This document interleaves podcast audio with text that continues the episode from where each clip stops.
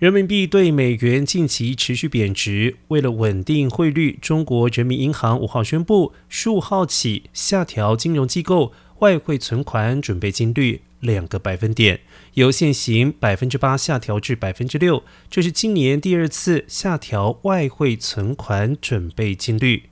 中国外汇投资研究院副院长赵庆明表示。下调金融机构外汇存款准备金率，可以增加金融机构外汇贷款的资金供给，有利于稳定人民币汇率。